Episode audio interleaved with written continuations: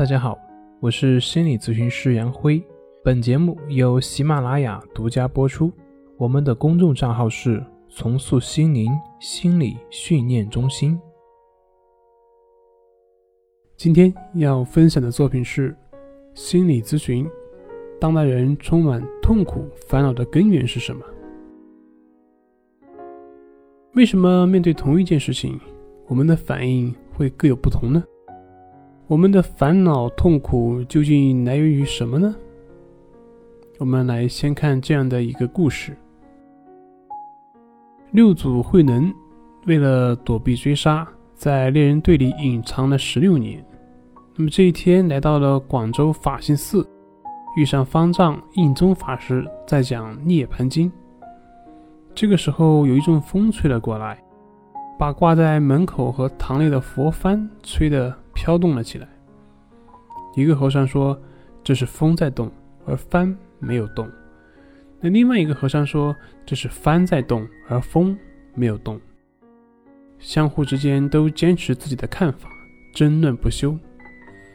慧能听见了，就走过去说：“既不是风动，也不是幡动，而是你们的心在动。”这就是一个非常有名的典故。非观风帆，仁者心动。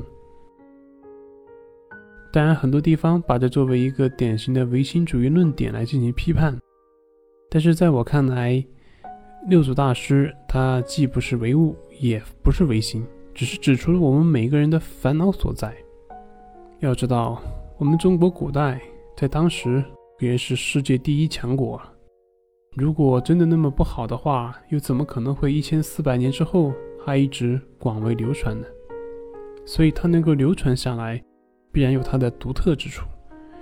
那么今天就按我的理解，从心理学的角度来解释这句话，帮助大家去理解烦恼的根源。相信很多人都遇到过睡觉的时候外面打雷下雨、电闪雷鸣，不知道这种情况下你们是否可以睡着？像我这种人的话，睡眠比较好。通常这样的情况对我没有任何影响，该睡的时候呢，照样睡，好像听不见雷雨声一样。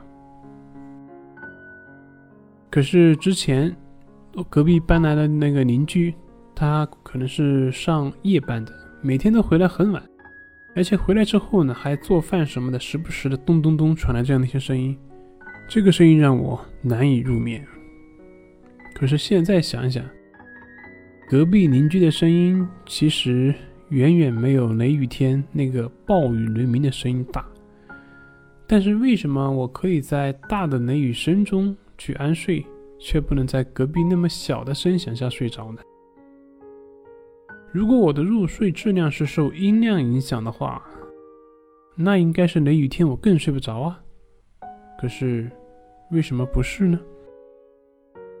后来明白了。因为对于雷雨声，我知道是没办法控制的，所以就理所当然不当回事，接受了，心就安定了。而对于隔壁的声音，我是不能接受的，因为这不符合我们的认知，也就是我们常说这叫扰民，所以我不接纳他的行为，内心躁动起来，所以会影响我入睡的。这就像我们对于一句脏话。小朋友骂你和一个成人骂你，你的反应是截然不同的，因为我们的心动了。而对于小朋友的脏话，我们并不会当回事，毕竟谁会去跟一个小朋友去计较呢？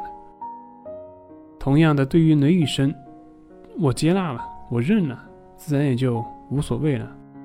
而对于比雷雨声小的那个邻居的噪音，我不能接纳，于是。便产生了很大的嗔恨和烦恼。这里用六祖的话来说，就是不是雷声，也不是隔壁的噪音让我烦恼，而是我不能接纳，才导致我的躁动和无法入睡的。也就是说，我的心动了。那么，通过我的讲解，不知道你对于烦恼的来源是不是会有更深的理解了呢？好了。今天就分享到这里，咱们下回再见。